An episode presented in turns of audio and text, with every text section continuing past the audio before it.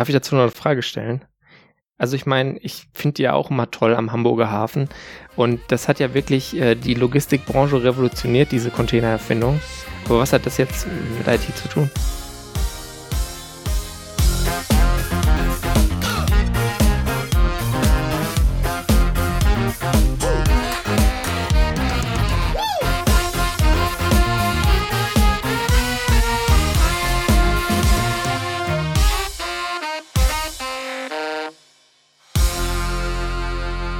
Hallo und herzlich willkommen zum Nerds zum Podcast Folge 133. Heute ist der 8. Februar 2021. Mein Name ist Maus Quabeck und mit dabei ist der Peter Mack.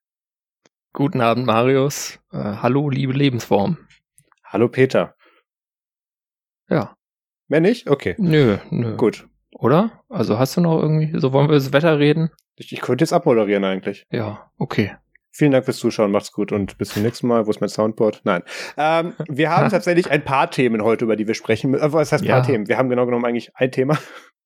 Mhm. Da wir mittlerweile, nee, wir haben zwei, obwohl ich glaube nicht, dass das erst eigentlich ein richtiges Thema ist. Diese Sendung besteht hauptsächlich aus Follow-up, aber äh, tatsächlich äh, aus dem Grund so viel, weil wir es sehr interessant finden. Ich meine, es ist die 133. Folge, da hat man einiges an Follow-up. Das ist richtig, weil wir haben ja davor noch nie Follow-up gemacht. Ähm, ja. Aber wir können mittlerweile eigentlich alles als äh, Follow-up klassifizieren, würden wir das wollen. Wir haben vom Besten gelernt, natürlich. So, so funktioniert Follow-up. Ähm, das ist, ich weiß auch nicht, was uns diese Unterteilung eigentlich nochmal bringt, aber irgendwann haben wir die mal eingeführt. Ja, wir könnten es vielleicht umbenennen in kürzere Themen und längere Themen. Ja, das ist Oder dann, irgendwann wie bei, wie bei Logbuch Netzpolitik und jetzt die Kurzmeldungen, ja klar. Mhm. Dann geht's auch eine Musik an. Ja, genau äh, die, das, die Event-Soundfile habe ich hier tatsächlich rumliegen. Das ist ja so ein gemeinfreies. Wir schweifen ab. Peter, ja. was hast du seit der letzten Folge so gemacht? Ähm, ich habe bei der FOSDEM 2021 ein bisschen zugeguckt über Matrix. Mhm. Ähm, dabei hat mir ein Tool geholfen äh, auf dem Pinephone, was ich jetzt gerade versuche zu entsperren, damit ich es in die Kamera halten kann. Und zwar heißt das Confi, ist auch verlinkt, äh, gibt es auch auf FlatHub. Ähm, ich hatte das äh, am Vortag einfach weil Arch Linux äh, mal eben schön aus dem Git gebaut und habe dann festgestellt, oh, ähm, also funktioniert ganz gut, aber irgendwie kriege ich immer so die Alarme, das was in fünf Minuten losgehen würde äh, sollte, aber das war halt vor 55 Minuten ging das los, ja, also dass es einfach diese Zeitzonensache nicht so richtig berücksichtigt hat. Ich habe dann darüber getrötet auf Mastodon und siehe da, äh, wundersamerweise konnte ich es dann quasi eine Stunde später mir nochmal neu bauen vom Git und dann kamen auch die Alerts zur richtigen Zeit. Ich habe dann aber ehrlich gesagt äh, zugegebenermaßen jetzt gar nicht so super viel geschaut, weil äh, ich hatte dieses Kongressproblem. Ich habe da hin und wieder mal so zwei Stunden, wo mich nichts interessiert. Aber dann interessieren mich in einem Zeitslot Slot, äh, vier Talks auf einmal. Und wenn dich vier Talks auf einmal interessieren, dann ist es so, gucke ich das jetzt und äh, gehe da vielleicht potenziell meiner Liebsten mit auf die Nerven. Oder äh, gucke ich es einfach nicht und warte darauf, dass da irgendwann vielleicht mal das Video rauskommt. Und ähm, dann fiel die Entscheidung oft zugunsten des Videos aus. Aber ein bisschen was habe ich schon gesehen. Also ich habe ein bisschen bei dem äh, KDE-Stand in äh, Matrix rumgehangen. Die hatten dann so einen Big Blue Button integriert. Da konnte man dann mal so ein paar Gesichter und Stimmen hören zu den Leuten, die man sonst in irgendwelchen Plasma Mobile Chats liest. Und äh, dann auch noch bei, bei der Gnome Foundation war ich auch ein bisschen, aber das war. Da habe ich irgendwie die Interaktionsmodi nicht so gefunden. Keine Ahnung. Also ein bisschen komisch ist das schon, so eine Konferenz komplett in Matrix zu machen. Wenn du mich jetzt fragen würdest, willst du Work Adventure oder willst du es in Matrix machen, sage ich Work Adventure, Work Adventure, Work Adventure, ähm, wie beim RC3. Ähm, aber so insgesamt hat das ganz gut funktioniert. Man wünschte sich dann nur irgendwie ein Element, dass man äh, da dann bei der Raumsuche sagen kann, ja, hier gib mir die Räume mal alle. Füg mir die mal alle hinzu, damit ich da dann drin interagieren kann. Und mhm. äh, nicht so, dass du den einzelnen zufügst, da musst du wieder in diese dumme Suche gehen nach Räumen und dann wieder den FOSDEM-Server auswählen weil der war zwischendurch, war die, äh, war chat.fostem.org ein bisschen down, aber man konnte halt, es war halt nur deren Element-Instanz, aber über den anderen, über einen anderen Element-Server quasi konnte man noch drauf zugreifen. Äh, und das war dann immer so ein bisschen clunky. Aber so insgesamt hat es besser, deutlich besser funktioniert, als ich gedacht hätte. Ja, wir haben den ja, also was heißt wir? Äh, ich, ich wälze das mal ein bisschen auf dich mit ab, obwohl ich das, glaube ich, ganz alleine behauptet habe, dass ich denen das nicht zutraue, dass das klappt. ähm, da, da bin ich auch äh, sehr erfreut, dass das Gegenteil äh, vermelden zu dürfen. Ähm, es, es hat tatsächlich auch von, also ich habe selber auch nicht wirklich verfolgt, aber mir haben viele Leute geschrieben, dass das gerade klappt und das haben sehr viele dann mit mit äh, dem Remote-Kongress-Erlebnis dann verglichen und dass das ja eine riesige Katastrophe gewesen wäre, wo ich so nicht mitgehen würde. Ähm, ja, beim Remote-Kongress hat manches mit dem Video nicht so ganz funktioniert.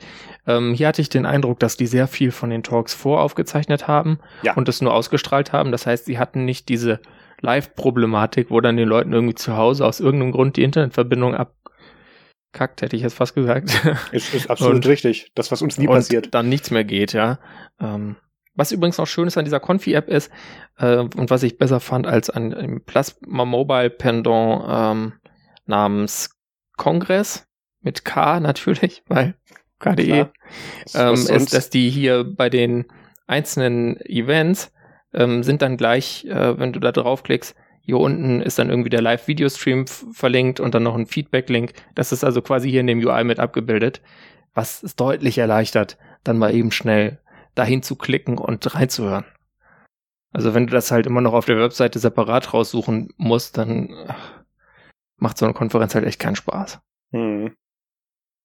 Nee, also diese Konferenz-App werde ich wieder nutzen. Die ist jetzt, wo das mit den Zeitzonen gefixt ist, ist die jetzt echt perfekt. Ich, ich lobe mir auch die, die Congress iOS App tatsächlich. Für, ja. für, für, das, das ist halt wieder von jemand geschrieben, der weiß, wie, wie die ganzen UI-Toolkits und Frameworks und so weiter funktionieren. Da hat er gesagt, okay, ich mache das jetzt mal alles in eine App. Ja, also die das, was ist ich dazu gut. wirklich habe, das, die ist gut. Die ist auch, die war damals schon, ich weiß nicht, ob es das immer noch ist, die wechselt ja auch irgendwie alle paar Jahre, ähm, war die schon Catalyst. Mhm und konnte deswegen teilweise auf dem Mac nicht richtig Vollbild, aber das haben sie mittlerweile gefixt. Es gab ja auch ganz ordentliche Android-Apps. Das Problem bei den Android-Apps mhm. fand ich für einen Kongress nur, die hatten dann oft standardmäßig jedenfalls nur das Hauptprogramm drin. Ja. Und das Hauptprogramm ist ja eigentlich, wenn du beim Kongress bist, neben so einer Handvoll Talks, wo du dir sagst, ja, okay, das ist halt geil, da muss man live dabei sein. Ähm, ja, da äh, ist es ja eigentlich nicht das Interessante, sondern das Interessante ist dieses ganze nebenher drumherum, irgendwelche äh, Workshops, irgendwelche kleinen äh, anderen Talks äh, auf Nebenbühnen sind manchmal viel, viel cooler. Vor allem, weil die auch nicht so aufgezeichnet werden. Also da verpasst man dann tatsächlich auch richtig was. Und die sind halt in der iOS-App drin und das ist halt super praktisch, wenn du dann sagen kannst, hier, erinnere mich mal, ähm, dass ich dann da auch hingehe.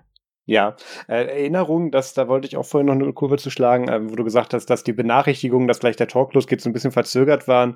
Ähm, das Nerds to Media Team hat ja einen gescherten Kalender. Und ähm, ich war mal, welches Event war das?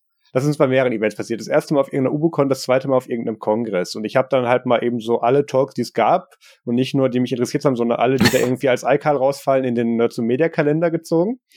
Und mm. ähm, dann kamen so Nachrichten bei mir an, warum denn jetzt äh, bei Pierre das Handy ein paar hunderte Mal gebingt hätte oder er müsste jetzt losfahren, wenn er den Talk noch sehen will. Und ähm, ja, fand er nicht so gut. Seitdem haben wir getrennte Kalender. ja, Shared Calendars. Ja. Shared Pain. Ja. Marius. Ja. Was ich, hast du gemacht seit der letzten Woche? Ja, ich, ich habe Geld ausgegeben, eines meiner liebsten Hobbys. Ähm, ich habe äh, ein neues Sektbehältnis Ach, so ein Kühler mit IoT und so? Fast. Ähm, es ist mal wieder eine Tastatur geworden. Ähm, ich möchte dazu sagen, ah. die, die, alte Tastatur, äh, ich jetzt nicht rankomme, aber ich schwöre, sie funktioniert noch. Das war jetzt kein Notwendigkeitskauf. Ähm, ich habe hier ein, ein Keychron Keyron K2 Wireless Mechanical Keyboard. Warte mal, ich mache das mal auf groß, damit man das richtig sehen kann hier. Mhm. Ähm, das hat mehrere Vorteile. Einer davon ist, dass das Ding standardmäßig mit Mac-Layout kommt, also Command, Option und so weiter in der richtigen Reihenfolge und nicht wie bei diesen mhm. Windows-Dingern und hier mit L und Add und so weiter. Mhm. Ähm, das ist sehr schön. Ähm, da kommen auch noch, die, die, liefern auch die Tasten mit, wenn du das Ding in Windows verwenden möchtest. Und das kannst du auch, weil du hast dann hier an der Seite, hast du so Kippschalter. Peter, du kennst das. Da, man kann jetzt nicht ja. damit telefonieren, aber es kommen Tasten raus. Killswitches. Ähm, Killswitches, oh. genau. Ja, die, die nutze ich beim Librem 5 nach wie vor ganz viel. Einfach, mhm. weil sonst der Akku gar nicht hält. So zum, zum Anrufe beenden, ich trenne mal das Modem. Ja, ist voll praktisch endlich mal wieder auflegen mit einer Hardware-Taste. du kannst dann wechseln zwischen äh, Windows, Android und macOS. Oh. Ähm, und das kannst du halt per Kabel äh, betreiben. Übrigens standesgemäß USB Typ C, mhm. finde ich gut. Äh, Bluetooth oder off. Kannst du mit dem Ding machen. Äh, das Ding hat so tatsächlich so zwei Stufen von diesen Füßen. Äh, einen großen und einen, den du dann noch so dazwischen klappen kannst. Das ist ganz cool. Ähm, das funktioniert super. Äh, ich, ich hatte ja schon länger gesagt, dass ich gerne mal eine mechanische Tastatur für den Mac haben wollen würde. Und die ist jetzt endlich damit da. Und das Problem war immer, und ich weiß nicht, ob das eigentlich ein Problem ist, was ich mir nur eingebildet habe. Jedenfalls ähm, wusste ich nie, gibt's jetzt diese Keyboards auch, weil ich, ich habe ja zwei Hürden. Das erste ist, ich mhm. möchte mechanisch und Mac-Layout haben. Und dann bin ich ja einer, der möchte das mechanische Mac-Layout auf Deutsch haben. Ähm, weil ich ja doch durchaus, also vor ein paar Jahren hätte mir auch das Englische noch gereicht, aber mittlerweile äh, frequent äh, bin ich doch dann größtenteils wieder auf mit deutscher äh, Layout unterwegs. Ähm, und das gab's da so auch auf der Seite von, von Keyron selber nicht, aber die haben unter anderem deutsche Händler und die haben dann das deutsche Modell davon. Und ich weiß ah. jetzt nicht, ob das ah. bei den ganzen anderen Tastaturshops ich das auch so hätte machen können, aber bei dem ging das. Und das gab's auch nur noch mit den schönen lauten Blue-Switches drin. Ähm, das ist, ich habe einfach das genommen, was da war. Die haben gerade eigentlich das K6 rausgebracht oder so, aber das K2 ist auch noch cool. Äh, es, es ist ein verkürztes Layout, 10 Keyless, äh, die Pfeiltasten über der, unter der Enter-Taste direkt und so. Also es ist, mhm. ist schon ein interessantes Layout. Ähm, musste ich mich irgendwie so eineinhalb Tage dran gewöhnen, aber mittlerweile mag ich's. Ähm, du hast ja ähm, auch die US-Enter-Taste da, oder? Also ist quasi ein ANSI-Layout, kein ISO-Layout. Ich habe hier ANSI, genau, genau. Ja. Also Full Size Enter, ganz normal. Ähm, Ach nee, das ist ISO. Äh, Entschuldigung, ISO. das ist ISO, ISO, in dem Fall, klar. Ja, gut. Ähm, Auf den Bildern, ich sehe das hier nur mit der anderen. Aber das, das ist gut. Dann kann ich das auch benutzen, weil ich komme mit dieser US-Enter-Taste, das ähm, wirft mich dann echt raus. Also ich krieg viele Switches hin, so verschiedene Layouts, kann ich alles machen, aber ich muss so, dass diese, diese Tasten im Randbereich, die müssen sich irgendwie, müssen eine Form haben, dass sie grob da sind, wo ich sie erwarte, sonst werde ich irre. Ja. Ähm, ja, ist cool. Aber ich mag auch, dass dieser Escape Key rot ist. Ja, den, den, den, gibt, den gibt's auch noch. Achso, ja, das Ding ist natürlich komplett RGB mit hier 16 Millionen Farbkombinationen, der übliche Spaß und tatsächlich irgendwie 20 verschiedenen Lichtmodi und wenn du dann Taste drückst, explodiert es dann da und um dich herum und alles und ich denkst so, ich möchte doch nur die Taste, ich möchte doch nur die Taste sehen. Ich möchte ähm, doch nur tippen. Ja, ähm, ne, ich, ich habe das dann hier Standard hier in diesem, okay, ich hatte es in einem Standard. Jetzt muss ich wieder 10.000 Mal rumklicken, damit ich den Farbmodus habe, den ich eigentlich haben wollte von Anfang an. Egal. Ähm, dann habe ich ja aber, dann habe ich aber festgestellt, ähm, neben so einem jetzt hier dann doch so so Tactile und und tollen mechanischen Keyboard sieht dann das äh, Magic Trackpad äh, so ein bisschen doof aus. Ähm, ich ich habe ein bisschen mal nachgemessen. Das Magic Trackpad hat eine größere Bilddiagonale als mein GPD Pocket. ähm, das ist ja hier dieses iPad Mini, wo man drauf mhm. rumtippen kann. Ähm, ist schön. Gut staubig, sehe ich gerade. Aber ähm, das äh, Problem ist, das sieht halt wirklich neben diesem mechanischen Keyboard absolut bescheuert aus. Deswegen dachte ich, ach, ne, gibst du noch mal Geld aus. Ähm, mhm. Und habe mir die, äh, das muss ich den Tab aufmachen, äh, kein Sponsor dieser Sendung. Die haben uns mal was zum Reviewen geschickt, von denen ich irgendwie 30 Prozent nicht reviewt habe. Ähm, genau, Klim Blaze. Ähm, ich hatte schon die andere Klim-Taste, also warte mal, ich mache noch die Browseransicht an. Die andere Klim-Maus von denen, ähm, die äh, mit Kabel, die Kabelvariante davon, äh, die ist auch ganz cool. Du kannst da hinten dann auch so RGB an und ausmachen mhm. und ähm, und äh, das, das, ja, hat halt vor zurück und die beiden Maustasten und eben Scrollrad und Scrolltaste. Ähm, also soweit nichts Überraschendes. Ähm, und eigentlich, also ich habe jetzt hier verschiedene Anwendungsbereiche. Ich werde weiterhin zum Video bearbeiten und alles, was mit Timeline hat, ist das Drag Magic Trackpad. Das, da, da kommst du mit einer Maus einfach nicht hinterher, was, das, was du da mit den Gesten machen kannst. Ähm, jetzt aber gerade dadurch, dass ich die Dinge jetzt hier auch mit USB-Switch auch an der Windows äh, Gaming-Aufnahmemaschine und an dem Streaming-Rechner betreibe, ist das jetzt mit der Maus gar nicht so schlecht und die ist auch schön, die kann man dann irgendwie wegschmeißen und dann ist die kabellos. Ähm, und ich habe hier schon genug Kabel auf dem Tisch, das passt. Und ähm, die kostet, also ich sollte dazu sagen, der, der, die Kiron K2 habe ich für äh, mit Versand, glaube ich, 100 Euro erstanden. Ähm, damit ist die für ein mich gutes mechanisches Keyboard fast günstig. Ja, würde ich auch sagen. Das ist das ist angenehm bezahlbar, sah jetzt auch der Preis auf der verlinkten Webseite sah auch so aus. Ich dachte, oh, das kann ich mir auch mal überlegen. Weil wenn da mir Leute um die Ecke kommen mit irgendwie Tastaturen für 180 Euro, dann sage ich immer so, ähm, danke. Ja. Nein, danke. geh, aber geh. Ähm, nee, also bei den, bei den, bei der Kiron, ähm, die Tasten ist mir jetzt, jetzt, jetzt wieder ganz Diamant auf hohem Niveau. Ist zwar etwas zu viel Keywobble, den ich hier drauf habe von den Caps drauf, aber äh, es ist, ist okay und es schreibt sich angenehm drauf.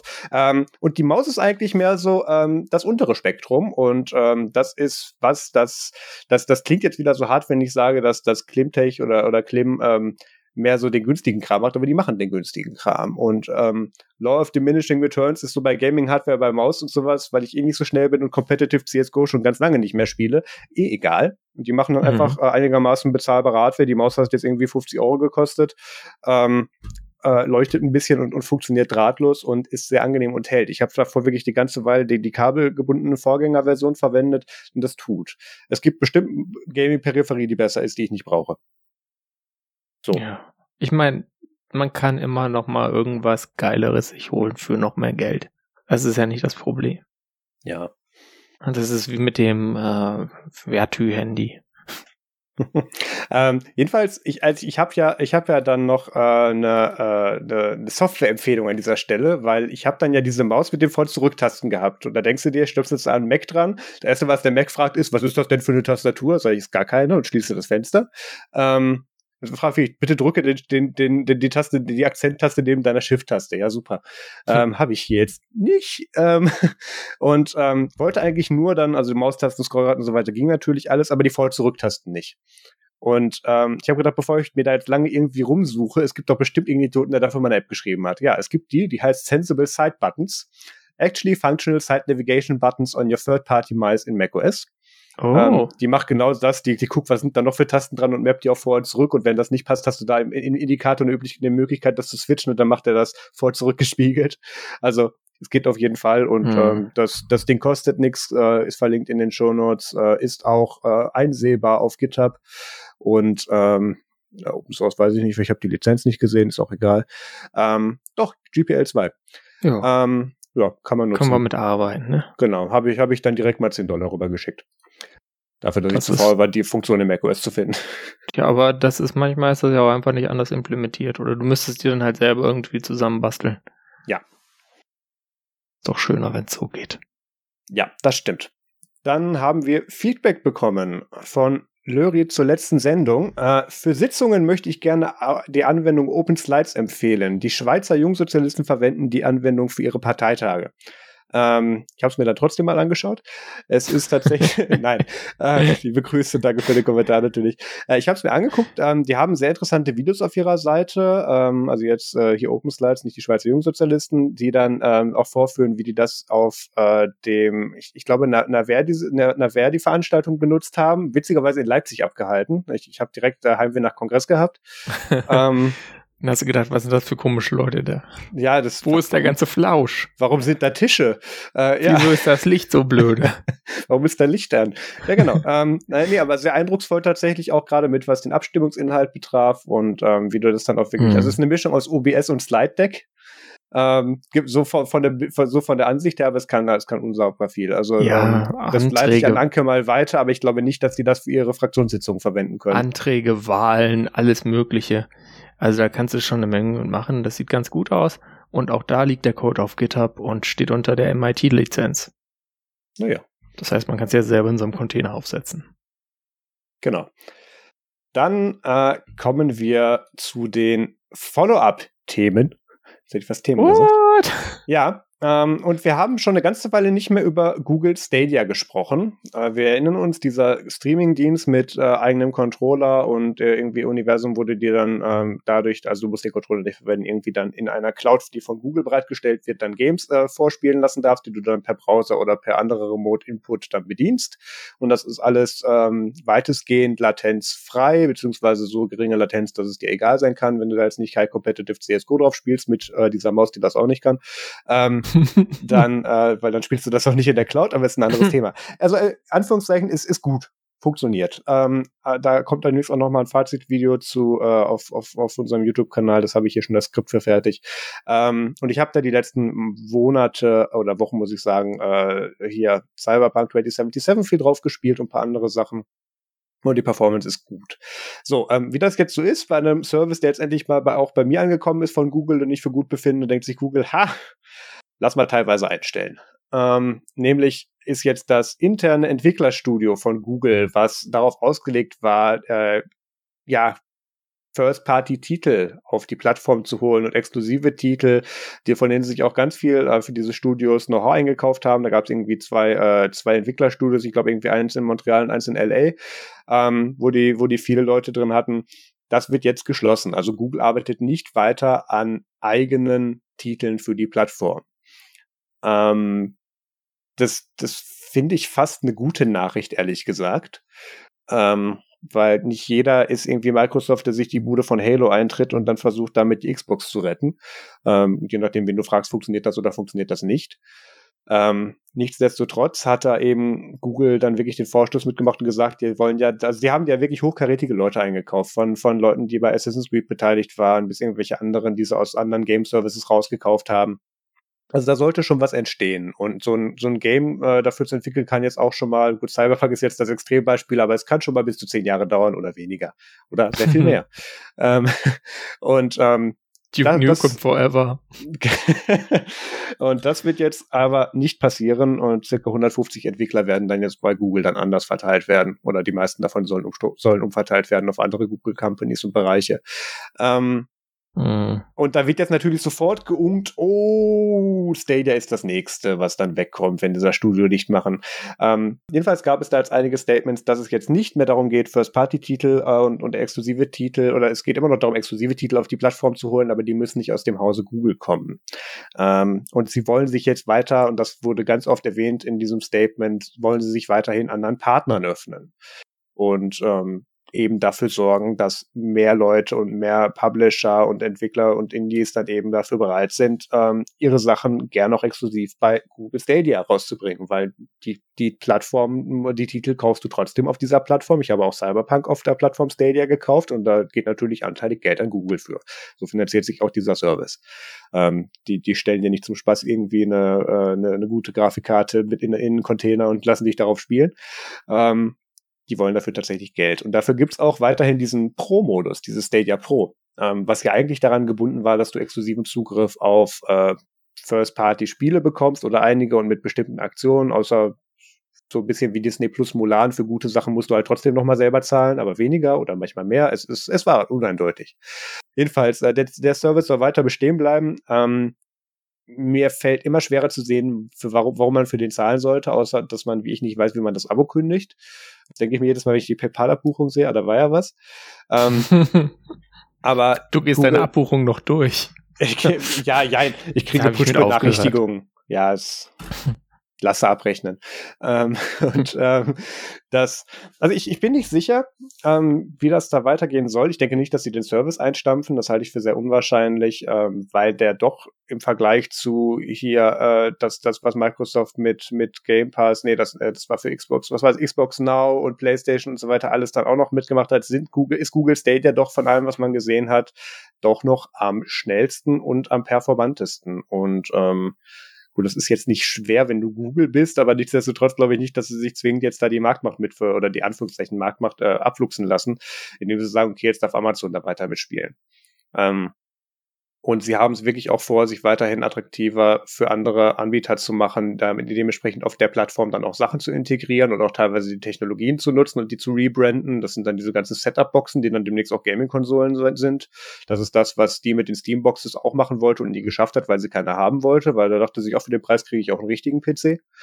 Ähm, das war, Asus hatte tolle, hat, hatte tolle Steamboxes. Ich war jedes Mal ja. auf der Gamescom und so auf dem Stand und da mir jedes Mal gesagt, ja, ähm, in einem halben Jahr kriege ich die von euch doch auch ohne Branding, oder? Das ist, ja, schade. Ähm, ich weiß nicht, du hast immer noch nicht diese ganzen Cloud Gaming Gedönse ausprobiert, oder? Ich habe ja keine Zeit, ne? Oh, ich, der ich feine ja, Herr ist beschäftigt.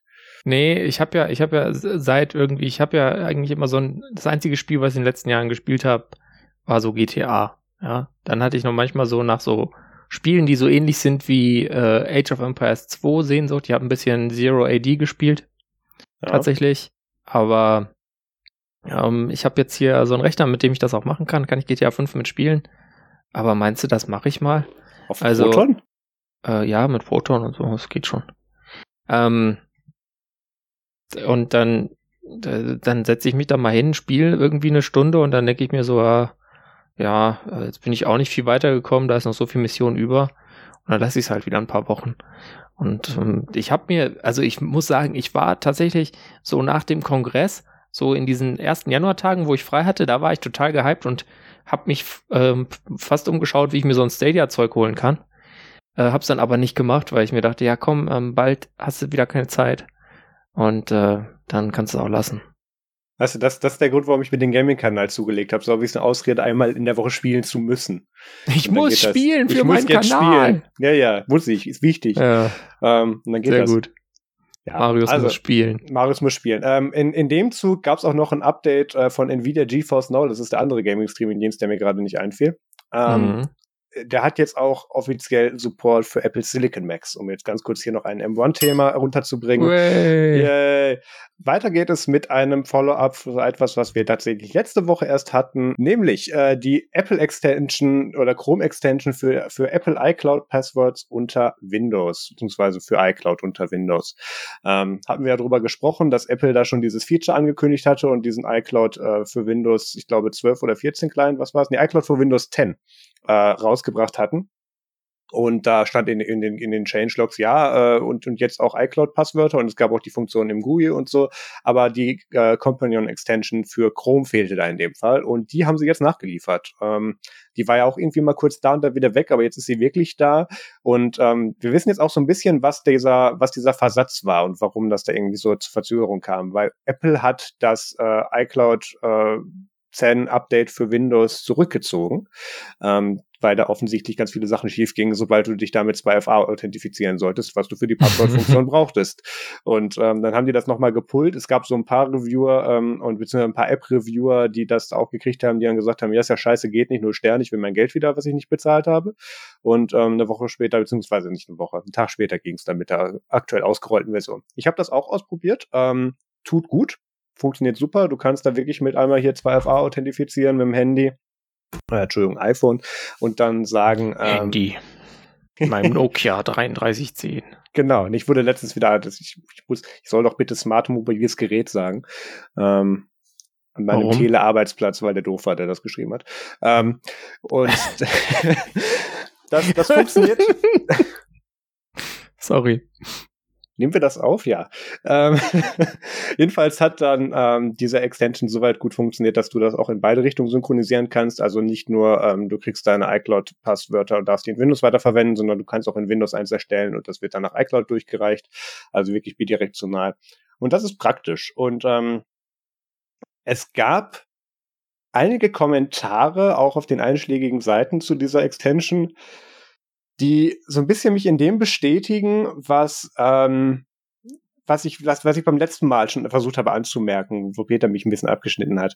Ich finde es Problem, ich, finde es problematisch. Also ich finde es pragmatisch, dass die da eine Chrome-Extension für genommen haben. Logischerweise richtiger und, und Browser, klar. Ähm, dass die allerdings gerade in alle möglichen Richtungen wegen Privatsphäre schießen und das dann ausgerechnet bei Google einstellen, und nicht bei noch anderen, finde ich dann schwierig. Also man hätte wenigstens noch, und ich weiß nicht, dass ich das sage, wenigstens bei Firefox auch noch eine Extension hinstellen können oder so. Ich meine, in den Kommentaren haben ja. Leute nach Edge Support gefragt und wann kommt das zu Linux? Das ist natürlich unrealistisch, aber äh, wenigstens noch zweiter Browser auf Windows? Weiß nicht. Ja, muss man lang genug bei Apple betteln. Äh, eigentlich wäre es ja schönste, wenn sie einen Safari wiederbringen würden. ja, aber ja, absolut. Ich hätte ähm, super gerne Safari wieder. Das, äh, da glaube ich ehrlich gesagt nicht dran. Und sie haben nee. jetzt einfach mal priorisiert, haben gesagt, äh, was ist denn hier der Browser, was sind die Browser-Marktanteile auf Windows? Und haben gesagt, okay, Chrome, zack, fertig. Logisch, klar. Naja, die Extension ist da und sie funktioniert und sie macht mir jetzt zumindest mein Leben sehr viel leichter. Das wollte ich einfach nur noch mal unterbringen. Dann haben wir einen Ausblick auf iOS 14.5. Da ist gerade die Entwickler-Beta raus. Und genau. ähm, es gibt einige Features, nach denen man vielleicht schon länger gefragt hat. Äh, mhm. Joanna Stern hat das mit so, wann kommen welche Features in welchem Hardware-Release an, in einem schönen Video auf The Wall Street Journal äh, zusammengefasst, Link dazu in den Show Notes, ähm, wo sie die die, die Parallele zieht, die normalerweise immer gerne unter den Tisch gekehrt wird. Ähm, Samsung hat schon immer davor irgendwie High Refresh Screen und äh, High Refresh Rate Screen und irgendwie Fingerabdruckleser unterm Glas und so weiter und irgendwann sucht sich, guckt sich das dann Apple ab. Ähm, umgekehrt passiert das Ganze natürlich genauso, aber die Features, auf die wir aktuell heiß sind, hat derzeit noch Samsung zuerst ähm, und gibt da so ein bisschen einen Ausblick hier, was so Fingerprint-Sensor unterm Glas und, und High Refresh mhm. Rate Screen angeht.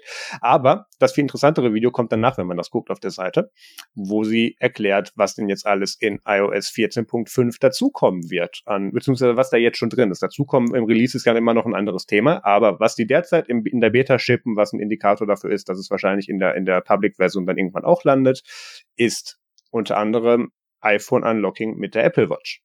Ähm, das Konzept, ich, ich, hatte, ich hatte genug Leute in meiner Timeline, die erstmal gesagt haben, haha, uh, Trusted Devices gibt es unter Android seit 2015. Ähm, das hat dann auch bis 2017 nie funktioniert, aber ist egal. Ähm, jedenfalls, das ist auch die Erfahrung gemacht, glaube ich. Ähm, dieses äh, wirklich, du hast dann im Prinzip deine Apple Watch und wenn die in Reichweite ist, dann, ähm, dann entsperrt die dein iPhone, wenn das mitkriegt, du hast gerade eine Maske auf und ähm, müsstest jetzt ansonsten den Code eingeben.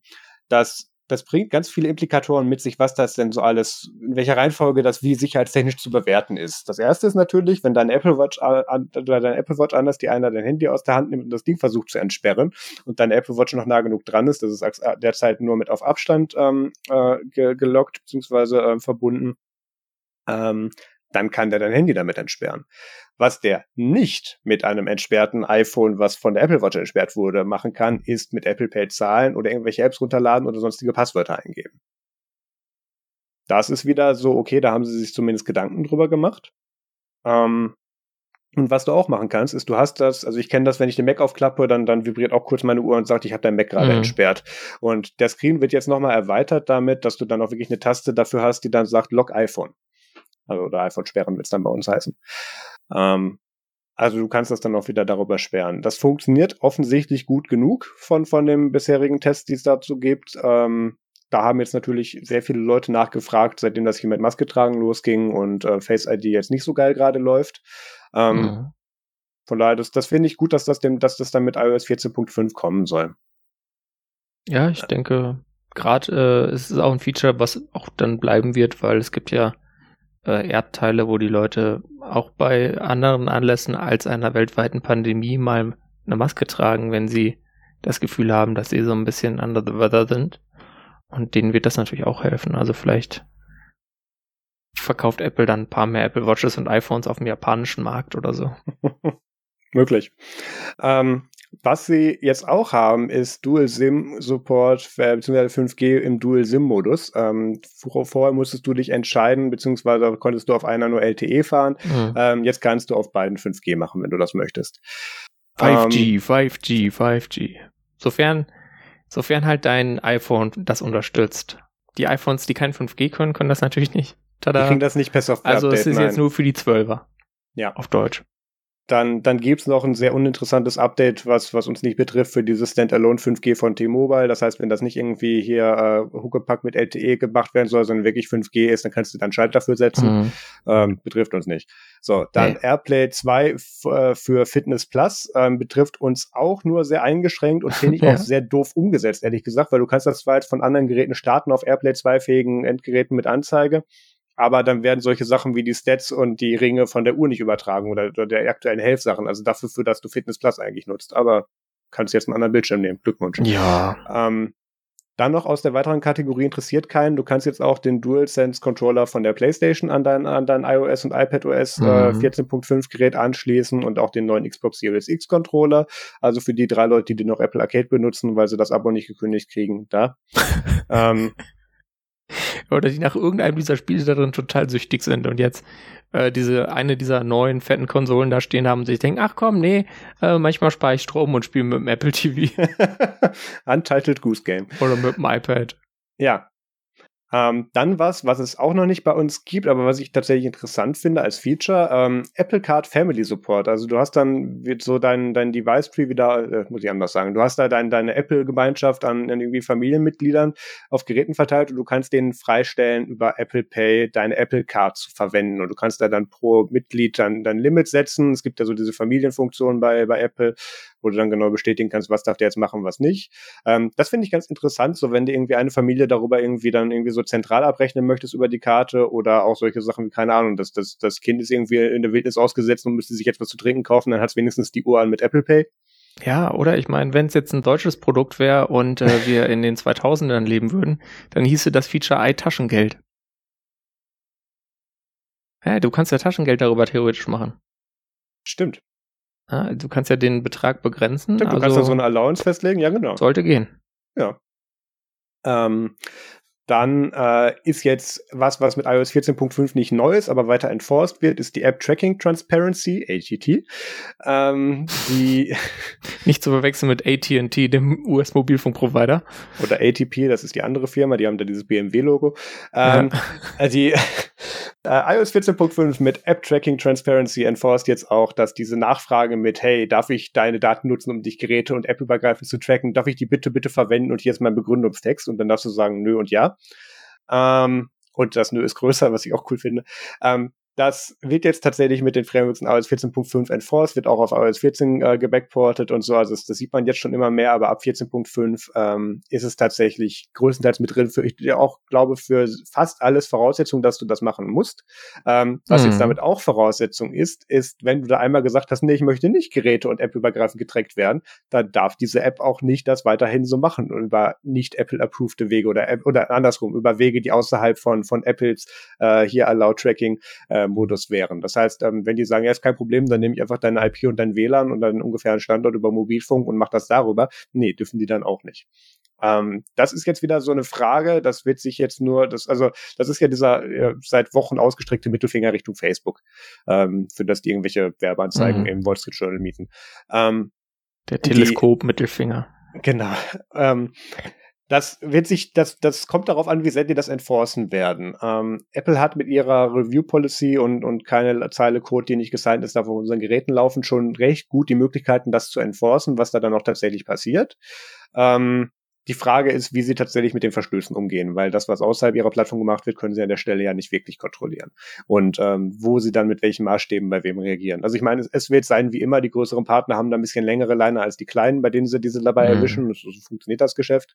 Aber ähm, das, das freut mich trotzdem. Ähm, Tim Cook hat da auch ein, ein längeres Video zu irgendeinem Privacy-Kongress, den er in Brüssel gehalten hat, jetzt nochmal ähm, hochgeladen. Ich weiß nicht, wer das Audio approved hat. Ich hätte das so nicht rausgelassen. Aber ähm, ja, es klang nicht so gut, ne? Hat was so im Hintergrund gescheppert und so. Da, da, hat, da wurde draußen gesprochen auf dem Gang. Ja. Also ähm, gut, man muss dazu sagen, es war eine Aufzeichnung, der hat den, der hat den dort irgendwie als Aufzeichnung und oder live gehalten. Ich weiß es nicht. Und das haben sie mhm. jetzt nochmal auf YouTube gepackt. Aber ich fand es sehr lang. Gutes, gutes Audio ist anders. Ja, es war auch lang. Naja. Kann Tim Cook nicht so lange am Stück zuhören, wenn da nicht zwischendurch irgendwelche Apple-Geräte eingeblendet werden. Privacy, Privacy. Hier ist unsere neue Apple Watch. Privacy, Privacy. Ähm, super. Hilft der Botschaft ungemein, glaube ich. Ich ähm, weiß. Dann gibt es ein paar visuelle Updates und Design-Updates für die Podcast-App. Ja. Ja. Äh, die Reminders-App kann jetzt nach äh, hier Fälligkeitsdatum und Name und Creation und Title und Priority äh, sortieren. Ich wusste mhm. nicht, dass die das davor nicht kann.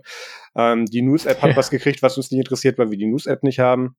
Ähm, und du kannst jetzt einstellen, dass wenn du diesen Volume Rocker auf aus hast, dann diese irgendwelche Notfall-Broadcasts nicht durchgehen. Äh, wenn, keine Ahnung, gerade in, mit in Köln gerade ein Tsunami ist, dann würdest du das nicht hören. Ähm, Ansonsten für Erdbeben und so weiter ist der weiterhin an. Äh, da habe ich letztens eine coole Demo zugesehen, tatsächlich bei einem Erdbeben in, ich glaube, Taiwan, ähm, wo es dann ein, äh, wo du wirklich, das, das war in einem Bus und du konntest wirklich hören, wie um dich herum die iPhones angingen. Und, und ein paar Sekunden später dann, dann, alle anderen und dann haben überall die Straßenlaternen geblinkt und so weiter und kurz danach hat's gewackelt. Das, das war schon eindrucksvoll. Ähm, aber ja. erstmal dieses Pling, Pling, Pling, Pling. Es ja. gibt aber auch wirklich wichtige Features und zwar zum Beispiel ein Horizontal Loading Screen, also äh, der Loading Screen auf dem iPad ist jetzt äh, dann auch horizontal, wenn ihr das iPad in diesem Magic Keyboard drin habt oder irgendeinem anderen Dock. Der ist und wichtiger, als du, als du glaubst. Ja, damit der Apfel da nicht irgendwie um 90 Grad gedreht ist und man gar nicht weiß, wie dann man dann die Ladebalken interpretieren soll. Naja, viele Leute mutmaßen gerade, dass das die, die ersten äh, äh, Einige, eins, was die Leute mutmaßen, ist, dass das jetzt das Anzeichen ist, dass sie den Boot- und Splash-Screen fertig machen, damit der macOS drauf kann, was ich nicht glaube, aber dass sie die Erweiterung ja. und die Integration weiterhin angehen und deswegen endlich mal diesen scheiß Bootscreen gedreht haben, finde ich schon gut. Ja, ja, vor allem, also nicht immer, sondern halt nur, wenn das erforderlich ist. Ja, genau. Du könntest dein, dein iPad ja auch andersrum halten, dann musst du da so gucken, weil der Apfel ist ja so. Ist ja doof ja. dann. Ja, wahrscheinlich haben sie eine Klage bekommen wegen Leuten, die Nackenstarre hatten vom Load. Na egal. Ähm, sonst gibt's noch äh, was richtig cooles und zwar Emoji Search für iPadOS 14.5, äh, was das iOS schon seit 14, iOS 14 hatte. Äh, ist immer ein hilfreiches Feature, damit man das richtige Emoji findet. Ihr kennt das. Ich nutze das tatsächlich öfters. Ja, ich nutze es auch tatsächlich, okay. weil ähm, sonst denkt, nimmt man irgendwie das Falsche und dann hat man aus Versehen, weißt du, ist man halt äh, Touch gerutscht oder wie man das dann nennt mhm. und verschickt das falsche Emoji. Das ist nicht gut. Willst du nicht ja. machen. Nee. Dann, dann gab es noch äh, äh, ein paar, paar so Code-Leaks über andere Ankündigungen, die größtenteils zu vernachlässigen sind. Aber eins möchte ich herausstellen: German Giro Cards may now be able to be added to the Wallet app to be used Uhu. with Apple Pay. Ähm, die deutschen Kreditkartenverweigerer haben jetzt auch eine Chance, Apple Pay zu benutzen.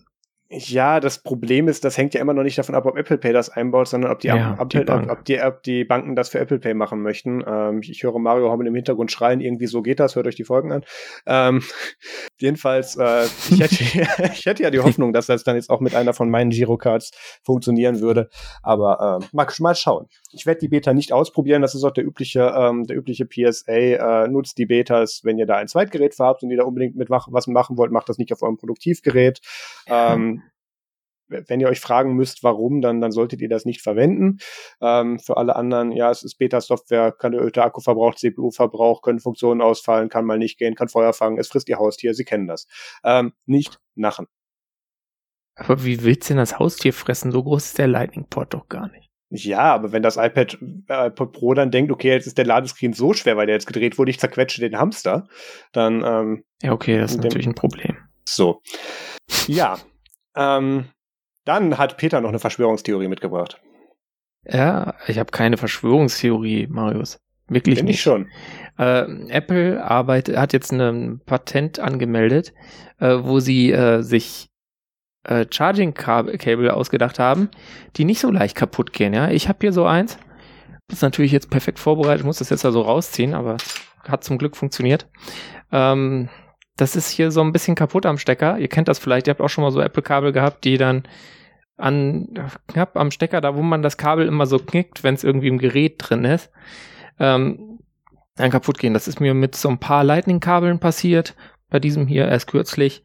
Und ähm, mein äh, 30-Pin-Kabel vom iPad 2 sieht auch ganz schlimm aus und wurde mit Leukoplast verarztet. Deswegen Und jetzt äh, will Apple quasi es hinkriegen, dass sie Kabel machen, die einfach nur genauso gut halten wie die von allen anderen auch. Äh, aber dafür brauchen sie natürlich ein Patent und sie machen es alles äh, ganz speziell auf einen Apple-Weg. Man weiß natürlich jetzt nicht, ob das wirklich so kommt. Äh, das ist ja ein Patent. Äh, was natürlich zu sagen ist, äh, die, die Apple-Kabel sind schon biegsamer als so ein typisches plastikummanteltes Kabel. Also, das ist dann schon, wenn die, wenn du diese Biegsamkeit, äh, Biegsamkeit beibehalten willst und dass es überall gleich dick ist aus ästhetischen Gründen, dann äh, ist das wahrscheinlich schon was, wofür man dann tatsächlich eine Schöpfungshöhe erreicht, wenn man das umsetzen will, dass man Patent ab anmelden kann, ja. Aber erstmal dachte ich so, ja, lol, ey, äh, ich habe Ankerkabel, die sind so alt wie, äh, sind älter als irgendwelche Apple Lightning Kabel, die schon längst kaputt sind. Was wollt ihr denn? Die sind noch top. Das ist interessant. Ich habe nämlich genau die umgekehrte Erfahrung gemacht. In meiner unmittelbaren Reichweite habe ich jetzt vier Lightning-Kabel gefunden, die das Problem alle nicht haben. Ähm, eins davon ist ein bisschen gelb angelaufen und das andere ist dieses schrottige Kabel von den Apple AirPods Max. Da rente ich in meinem Review drüber. Ähm, jedenfalls, ich habe dieses Problem mit den Ermüdungserscheinungen bei den Dingern eigentlich nicht. Also ich hatte es wohl tatsächlich, dass mir irgendein Enkerkabel mal hast deine Geräte nicht lang, äh, lang genug. Ich, doch, nee, also die Geräte nicht, das ist nicht das Problem, aber ich tausche die Kabel ja nicht. Ich habe jetzt zig Boxen, wo die Kabel noch drin sind. Das sind die, die ich irgendwann mal ausgepackt habe. Ähm, von daher, die nutze ich ja wirklich lange. Und das sind auch die, die ich unterwegs dabei habe. Ich habe auch noch irgendwo unterm Tisch, glaube ich, das mit, genau, das mit, mit USB-C auf Lightning, das für irgendwie 43 Dollar. Ähm, und das, das, tut alles. Was ich wohl hatte, ist, dass mir ein Enkerkabel mal kaputt ging und dann kam dann immer so die Meldung, ihr Third-Party-Zubehör ist nicht zugelassen, äh, Kabel ausgehängt, so nach dem Motto. Ähm, Und da kam da halt kein Strom mehr durch, geschweige denn Daten. Aber äh, ja, es ist schön, dass die das jetzt da biegsamer machen müssen. Und ich kenne auch diese Bilder von, wie gerade Peter gezeigt hat, von irgendwelchen komplett abgefransten und du siehst in dem Mantelkern da schon. Und ja, ja. Äh, ich, das, das habe ich nicht. Das passiert mir nicht. Und ich gehe ja, meinen Sachen, weiß Gott, nicht sorgsam um. Also. Vielleicht habe ich da einfach Pech. Also, mir ist es auch erst bei drei Apple-Kabeln passiert. Also ich bin immer froh, solange es nicht beim MacBook Charger passiert, weil diese Lightning-Kabel da, das ist ja relativ egal. Das sind ja eh irgendwie Verlust- und Wegwerfartikel. Ja. Ähm, wer auch Pech hatte. Oh ja, ähm, da, wir haben ja über dieses tolle US-Social äh, Network geredet, äh, die diesen äh, namens Parler oder Parlay, ähm, die äh, so ein bisschen unterstützt wurden von so einer Person, die auch an die Republikanische Partei spendet und deswegen natürlich total super awesome ist. Nicht. Ähm, und äh, der, die hatten ja diesen CEO John Matzy, der bei Karis Fisher einfach mal voll ins Mikrofon gelaufen ist. Er hat ihn einfach das Mikrofon hingestellt und, und ihn mehrmals. reden lassen, ganz ja. wenig Zwischenfragen gestellt, äh, um ihn dann wieder noch so ein bisschen weiter auf den Weg zu führen, wo er sich reinreitet. Und äh, ja, der ist jetzt leider äh, nicht mehr CEO und hat auch keine, keinen goldenen Fallschirm halten, kein Settlement. Ähm, er oh. selber ist natürlich mit sich zufrieden und äh, gibt anderen die Schuld, wie sich das so gehört. Aber ja, ähm, ich finde es ganz äh, lustig, dass der jetzt da weg ist. Das ähm, konnte ich mir gut vorstellen, aber ich war mir nicht sicher. Ich dachte mir, vielleicht halten die an dem fest, weil die wissen, die finden eh keinen besseren.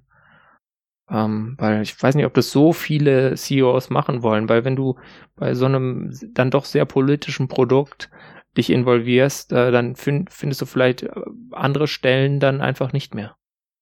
Ja. ja. Also da gibst du halt schon, also da lenkst du deine Karriere mit den weiteren Unternehmen, für die du vielleicht mal arbeiten kannst, die Anzahl reduzierst du damit drastisch. Mhm. Ähm, das ist äh, schon so eine Sache, die sollte man sich überlegen, bevor man da anfängt, denke ich. Aber andererseits, wenn die gut bezahlen, warum nicht? Was ich am witzigsten fand, ist, dass, dass für diese App, äh, was machen die nochmal? Äh, freie Meinungsäußerung oder was du da mal ja, probiert hattest, was die angeblich tun, äh, dass der ein Oversight-Board hat, der das ihm sagen kann, was er tun muss. Das finde ich witzig irgendwie. ja, ähm, natürlich. Äh, das ist einfach, weil so Firmen das haben. Und das passiert, wenn du deine Firma halt verkaufst. Immer an Bord. Ja. Das ist ja auch ein Aufsichtsrat und nicht nur ein Vorstand in Deutschland. Bei wem man sich. Ja, AGs. Es geht nicht anders. Bei wem man sich mehr Aufsicht wünschen würde, wäre Mozilla, aber wir haben ausnahmsweise gute Nachrichten. naja, ähm, so relativ. Man kann jetzt diesen Service Mozilla VPN in Deutschland und Frankreich ähm, nutzen, bald. Ähm, den gibt es seit Juli 2020 äh, in den USA und äh, jetzt, äh, beziehungsweise auch in Kanada, Großbritannien, Neuseeland, Singapur, Malaysia. Und jetzt soll das im ersten Quartal noch soweit sein. Und dann können wir den nutzen. Das Coole daran ist, dass sie mit einem ganz respektablen Anbieter zusammenarbeiten, nämlich Mulvat. Äh, das ist so ein schwedischer VPN-Anbieter, bei denen könnt ihr, da könnt ihr irgendwie einen Euroschein in Umschlag schicken, die Accountnummer da draufschreiben und dann könnt ihr quasi semi-anonym bezahlen. Und so, wenn ihr das wollt. Die habe ich auch mal genutzt. Ähm, und man kann dann das WireGuard-Protokoll nutzen. Und man hat viele Endpoints, also 280 Server in mehr als 30 Ländern. Das ist schon ein ziemlich cooler Service, kostet dann 4,90, 4,99 US-Dollar. Ich glaube, Mulvat so kostet direkt über die Seite 5 Euro mhm. im Monat. Ähm, keine Vertragsbindung, Kündigung ist jederzeit möglich. Ja, also ich hoffe, dass da dann auch irgendwas bei Mozilla hängen bleibt. Ähm, aber grundsätzlich ist es auf jeden Fall äh, wahrscheinlich einer der besseren VPN-Dienste, weil da gibt's ja schon viele, wo man ein bisschen vorsichtig sein sollte. Also das Problem bei einem VPN, nochmal kurz erklärt, ist halt, wenn ihr da allen euren Traffic drüber leitet, dann haben die allen euren Traffic. Klar, da ist einiges von verschlüsselt, aber ja, man kann halt schon Sachen ableiten. Und es gibt einige VPNs, die sagen, hey, ich mache alles ganz sicher für dich und dann verkaufen die deine Traffic-Daten an weitere andere weiter, weil äh, Geschäftsmodell. Also ich habe noch keine YouTube-Werbung dafür gesehen. Das ist in der Regel ein gutes Zeichen. ähm, ich werde es auch ausprobieren. Und ähm, wie du schon gesagt hast, durch Mulvat ähm, glaube ich auch tatsächlich, dass das größten Teil aus, aus den ähm, wie sage ich das jetzt ohne E-Mails zu kriegen, aus den technischen Fängen von Mozilla befreit ist. Ähm, dementsprechend glaube ich, dass das größtenteils funktionieren wird. Mhm. Und Mullwart ist übrigens das schwedische Wort für Maulwurf. Also die haben auch ein süßes Maskottchen. Das passt ja super zu Tunneln. Naja. Ja. ja, kommen wir vom, von diesem schönen Produkt zu einem anderen Produkt, was es jetzt äh, dann so nicht mehr gibt. Und zwar gibt's ja die Spinephone und ähm, da gab's ja so verschiedene Community Editions. Ich habe hier die ersten beiden, nämlich die UbiPorts und die Postmarket OS Community Edition und danach gab's noch Manjaro, KDE und Mobian. Ähm, und es bleibt, wird bei diesen fünf Community Editions bleiben und das Pinephone wird dann quasi demnächst immer noch weiter verkauft, aber halt direkt von Pine64 ohne eine Community Edition. Und zum dann vorinstallierten OS gibt's noch keine Aussagen. Ähm, wir, wir, sollten an dieser Stelle, glaube ich, unsere Disclaimer loswerden. Ähm. Ja, Disclosure, ich bin Co-Host beim Pine Talk Podcast. Das ist ein Podcast quasi theoretisch von der Pine64 Community für die Pine64 Community und ähm, ich produziere für Pine64 diese Sendung. Genau. also äh, ja. Ja beziehungsweise nur zum Media. Nichtsdestotrotz haben wir auch schon davor und danach über die gesprochen. Äh, ich glaube nicht, dass uns das arg beeinflussen wird. Ähm, Definitiv nicht. Ich fand das ja gut mit diesen Community Editions, dass die, und jetzt direkt was Positives hinterher. Äh, ich mhm. fand das ja gut mit den Community Editions, weil die ja das damals gestartet haben, ähm, Nutzen berichtete, als die das mit Ubipods gemacht haben, wo die dann, glaube ich, 10 US-Dollar dann pro verkauftes Gerät dann auch da an, an das Projekt dann genau. gespendet haben. Ähm, das, das war ein, das, das war aber allen Community Editions so, okay. Ähm, und ähm, darüber weiß ich auch, ich weiß nicht, ob das public ist. Ich weiß ungefähr, was, was da an Community Editions bei Ubiports rausging. Äh, dem, dementsprechend hat sich das tatsächlich auch gelohnt für, und ich glaube ja. für andere Projekte auch. Definitiv. Und ähm, das zeigt auch nochmal dieses, dieses äh, Modell, was Pine64 da fährt, ähm, dass das funktioniert, wenn du eben die Hardware machst, gut mit Entwicklern zusammenarbeitest und sagst, die Software und den ganzen anderen Scheiß macht ihr selber. Ähm, und wir passen uns ungefähr daran an, dass ihr das gut machen könnt anstatt dass wir versuchen, beides zu tun. Tourism. Und ähm, sind dann tatsächlich gut damit gefahren und es gab auch gute Adaptionen davon. Äh, es gibt jetzt so viele Community Editions von Sachen, von Projekten, die ich nicht mal wusste, dass es sie gab. Mhm. Und das hat natürlich nicht nur den Projekten geholfen, sondern auch Pine64, dieses Telefon zu vertreiben und auch zu verbessern. Das haben sie ja auch gemacht. Ähm, ich, Peter hat, ich habe ja vor, glaube ich, ein oder zwei Folgen gesprochen, wie ich mir ein neues Board in meinem Pinephone gemacht habe, was das ja. Ding jetzt um, ich glaube, zwei Revisionen aufgebessert hat oder so. Ähm, Du bist von Braveheart auf 1.2b, das sind technisch gesehen drei Revisionen. Drei Revisionen sogar, super. Ähm, ja, und ähm, das, ich, ich finde es ein bisschen schade, dass das jetzt endet. Andererseits, gut, ähm, ich, ich, es, es gibt genug Informationen, wie viel diese Parts kosten und so, dass Pine 64 da jetzt nicht zwingend mit Gewinn macht und auch nicht, wenn die davon dann noch pro Gerät 10 ja. Dollar abgeben. Von daher nachvollziehen kann nichts. Und die Geräte waren auch, auch äh, echt nicht teuer, sondern ähm, angemessen bepreist. Ähm, von daher bin ich gespannt, was sie da als nächstes machen. Aber den, den initialen Marketing-Push mit den Projekten haben sie jetzt auf jeden Fall durch und da hat geklappt. Genau, und die Projekte profitieren davon jetzt. Sie können teilweise über Jahre davon jetzt ihre Infrastruktur, die sie so brauchen für äh, Continuous Integration, GitLab und so weiter aushängen, äh, betreiben und das hilft ihnen natürlich sehr. Und man muss auch sehen, es gibt jetzt gar nicht mehr so viele Projekte, die noch übrig sind, äh, die man da unterstützen könnte, ja. Also das sind halt wirklich dann kleine Sachen. Also ich nutze ja dieses Arch Linux ARM bei äh, von von Denkt nix äh, und das ist halt so ein äh, mehr oder weniger ein, zwei, drei Mann Projekt. Also äh, das ist halt dann schwierig. Die haben dann auch gar nicht die die die Infrastruktur so richtig. Da läuft halt das einfach dann über GitHub und irgendwie alle drei Wochen wird man ein neues Image gebaut und sonst ähm, ja da ist das nicht so. Und was gibt's noch? Irgendwie Memoleste hätte man vielleicht noch unterstützen können, aber ich glaube, ähm, da ist, das ist dann irgendwann auch, hast du da Diminishing Returns. Ähm, das könnte man dann vielleicht eher noch unterstützen, dass man sagt, ey Leute, ihr könnt jetzt Backcover mit einem Logo kaufen und da geht dann halt eine Spende für dieses Logo an die jeweilige äh, Vereinigung.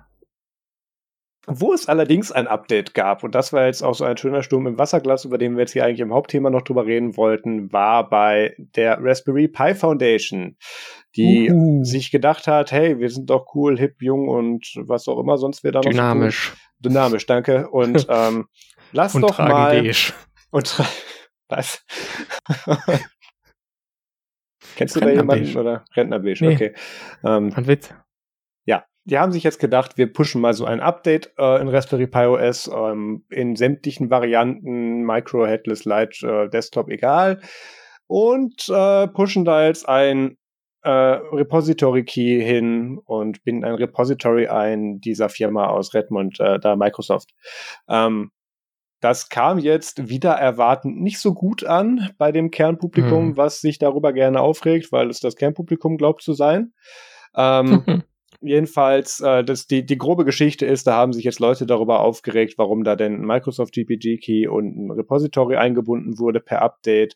Der Grund dafür war, dass die jetzt irgendwo offiziell für irgendein Entwicklerprogramm, was die mit einem ihrer Boards machen, für den Education-Bereich offensichtlich jetzt Microsoft Visual, äh, nee, doch Visual Code empfehlen. Ähm, und darüber ist das leichter zu installieren, weil das einfach geiler ist, als wenn du da einen Zehnjährigen hast, der nicht weiß, wie er seine IDE installieren kann, weil da irgendein kryptischer Fehler im Terminal kommt. Ähm, ich, ich, kon, ich konnte, bis ich den Artikel von, von Kollege äh, Pope gelesen habe, tatsächlich die Kritik konnte ich einigermaßen nachvollziehen, weil ein eingebundenes Repository tut bei jedem Versuch, es zu updaten, dann erstmal da nach Hause telefonieren und sagt, hallo, hast du, neuere, hast du eine neue mhm. Version dieser Anzahl von Paketen für mich? Mhm. Ähm, und pingt dann da einen Microsoft-Server an. Das muss man nicht zwingend für gut finden und gerade die Leute, die diese Hardware betreiben, weil sie denken, sie machen sich damit irgendwie nicht ganz so gläsern, weil da zum Beispiel ein Pi-Hole oder so drauf läuft oder andere Dinge, da kommt das dann in der mhm. Regel nicht so gut an. Ähm, andersrum, und das ist, das ist auch so ein bisschen meine Conclusion, jeder der sich dieses Problems bewusst ist und meint, sich darüber aufregen zu müssen, ist auch in der Lage, das zu beheben. Also der Mensch, der sich das in die Ecke stellt und denkt, jetzt bin ich mit Privatsphäre und alles ist fertig und schön, ähm, den interessiert das nicht. Und ähm, das wird auch die Entscheidung gewesen sein, die die Raspberry Pi Foundation da getroffen hat. Die haben sich gedacht, ja, wir machen das jetzt ein bisschen einfacher, können wir irgendwie einen Absatz auslassen, wie man ein Repository hinzufügt bei unserem Flyer, fertig. So, da ist das. Ähm, genau. War so ein Schnellschuss, wie wir ihn von der Raspberry Pi Foundation kennen, oder es war kalkuliert. Das ist ja das, wo man sich immer fragt, sind sie doof oder haben sie gedacht, es interessiert keinen? Hm. Ähm, ja, macht das, macht das Ganze ein bisschen schwierig. Aber es hat sich natürlich groß darüber aufgeregt. Da ist jetzt ein Microsoft und mit Dollarzeichen natürlich geschrieben, äh, Repository ja. eingebunden und B und ich traue mich nicht mehr den Namen auszuschreiben und schreibt dann nur so Punkt, Punkt, Punkt. Ha, willkommen im Internet. Ganz, ganz viele Videos dazu auch. Ja, natürlich. Richtig toll. So, oh, und Microsoft kann jetzt quasi dann alles bei dir installieren. Auf deinem Raspbian. Und so, ja. Nee, äh, Raspberry Pi OS heißt es ja mittlerweile. Ja. Ähm, pardon. Entschuldigung. Ähm, ich habe Raspberry Pi OS einfach sehr lange nicht mehr genutzt, weil ich es nicht so gut finde. Richtig. Äh, eigentlich ist es für mich ehrlich gesagt besser geworden, dadurch, dass man da jetzt immerhin eine ziemlich gute IDE installieren kann, ohne groß durch Sachen zu hüpfen. Also ich muss ehrlich gesagt, ich sehe das Problem schon. Es ist blöd, wenn ohne Information auf einmal da so ein Repo drauf ist und dann halt an irgendeine dieser Evil Big Tech Corporations da jetzt dann äh, was rausgesendet wird und dann du deren GPG-Schlüssel da auf dem System hast. Aber äh. ganz im Ernst, wenn ihr jetzt so echte Foss-Heads seid, dann nutzt ihr wegen des Bootprozesses Raspberry Pi eh kein Raspberry Pi. Und wenn ihr das nicht seid, dann seid ihr trotzdem hoffentlich kompetent genug, euch da irgendeine andere Distribution zu drauf zu installieren, die das nicht macht. Da gibt's ja alles möglich für OpenSUSE, Fedora, äh, um, wahrscheinlich gibt's auch, äh, also es gibt definitiv ähm, hier Arch Linux ARM auch, da passiert euch sowas dann nicht. Da passieren euch also, andere Dinge, aber die nicht. Da gehen dann halt die Media-Decoder nicht ordentlich, ohne dass ihr da drei Stunden lang rumfrickelt, aber ja, man muss halt, irgendein Tod muss man halt sterben.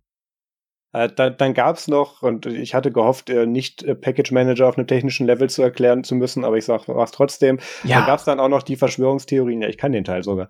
Ähm, da gab es dann auch die Verschwörungstheorien von Leuten, die gemeint haben, ja, jetzt äh, push dann, wir hatten gerade das schöne Beispiel, Microsoft pusht dann jetzt eine neue genau. Version von Sudo.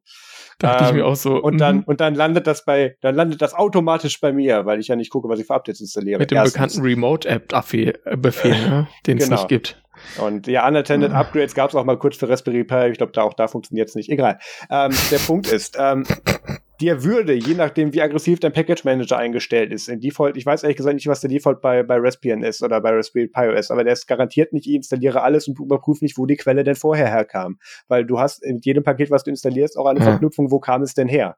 Damit du eben nicht aus drei verschiedenen Quellen dann sagst, okay, da hat jetzt eine Quelle auch das, die App drin, die es in einer anderen Paketquelle gibt, ich kann nichts mehr tun. Das wäre dann ja die Konsequenz, wenn das kollidiert, dann würden die sich ja gegenseitig weginstallieren. So Paketmanager gibt's, aber ja, abgehört nicht dazu. Besser. Nicht mehr. Abt ist abgehangen, das, das, äh, das, das ist gut abgehangen, das funktioniert.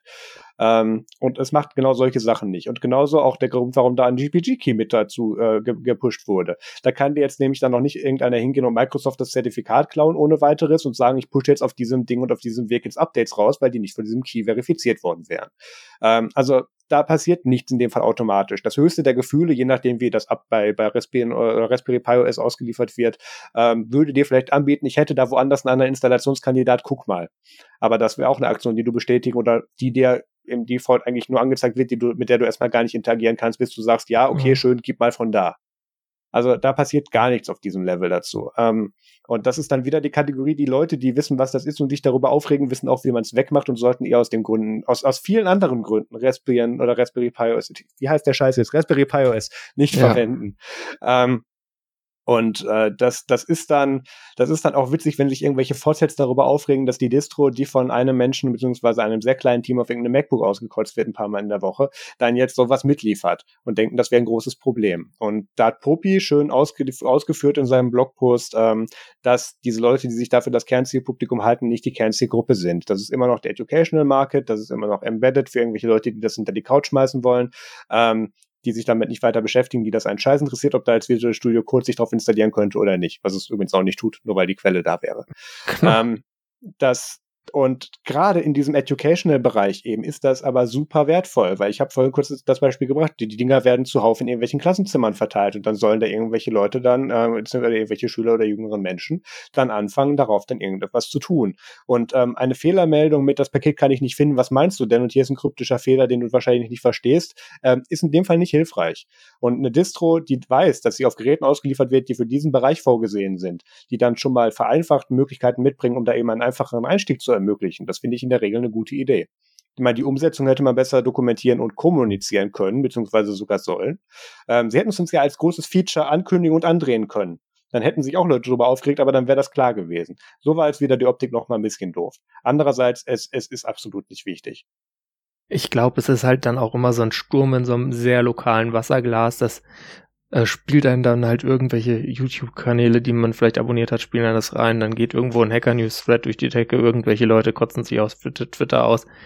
Aber eigentlich, ich glaube, also ein paar Leute versuchen halt damit dann ein paar schnelle Klicks zu generieren für ihren Content, aber das ist eine gute Sache, finde ich grundsätzlich wirklich, da bin ich ganz bei dir, dass dann die Leute, die jetzt in der Schulklasse ein Raspberry Pi haben und dann jetzt vielleicht so ein Raspberry äh, Pi Pico, dieses kleine äh, Microcontroller-Ding und dafür dann was machen wollen, damit sie da LEDs an- und ausmachen können, dass sie dann eine ordentliche Entwicklungsumgebung haben mit Visual Studio Code. Ähm, das ist ja auch nichts Schlechtes. Da lernen die Leute wirklich was fürs Leben, was brauchbar ist. Da haben sie einen guten Editor, der ihnen hilft, besseren Code zu schreiben, wenn sie dann auch rausfinden, wie sie da Plugins installieren und so weiter. Also äh, klar ist Microsoft. Ich mag Microsoft auch nicht. Äh, aber äh, das ist doch, das ist doch wirklich eine harmlose Sache und wie gesagt, ich könnte ja einfach was anderes auf eure SD-Karte tun in dem Raspberry Pi. Aber ich freue mich jetzt, dass jetzt in diesem Internet irgendwo 20 Leute die sitzen und sagen, ha, Raspberry Pi werde ich nie wieder kaufen. nie wieder, ich kaufe jetzt nur und noch denk, Banana Pi. Und denken damit was, was, was, was bewirkt zu haben, genau. Ja, aber ja, noch besser, weißt du, was die mit Chippen anklopst? Ist mir egal. Ähm, ja, ähm, da, äh, das, ein Punkt hatte ich dazu noch. Was war das denn noch? Ach, ist egal. Ja, äh, ich, ich fand es aber schön, das hat wieder, wieder gut gezeigt, so dieses Tribalism im Linux-Bereich und, und äh, Kleingruppen, die gemeint haben, sie müssten anderen Gruppen jetzt sagen, jetzt darfst du das deswegen nicht mehr verwenden und ist ganz böse. Und wie, ach, du siehst das nicht so? Ich warte ja auf das Statement von, von der FSF dazu oder so. Ähm, oh es, ja. Ja, da, weißt du, das ist der Grund, warum die anderen nicht Stallman. mit uns spielen wollen. Ja, Stallman schreibt ja nicht mehr für die, Gott sei Dank. Ah, schade. Ähm, äh, fehlt mir schon ein bisschen. Mir nicht. Geh mal kurz auf ams.sexy. Achso, warte mal, soll ich es einblenden? Äh, Nein, bitte nicht. Okay. Ähm, das ist ja. echt, das kann man normalen Leuten nicht zumuten. This is why we can't have nice things. Oh. Möchtest du noch sagen, wie man uns Feedback zukommen lassen kann?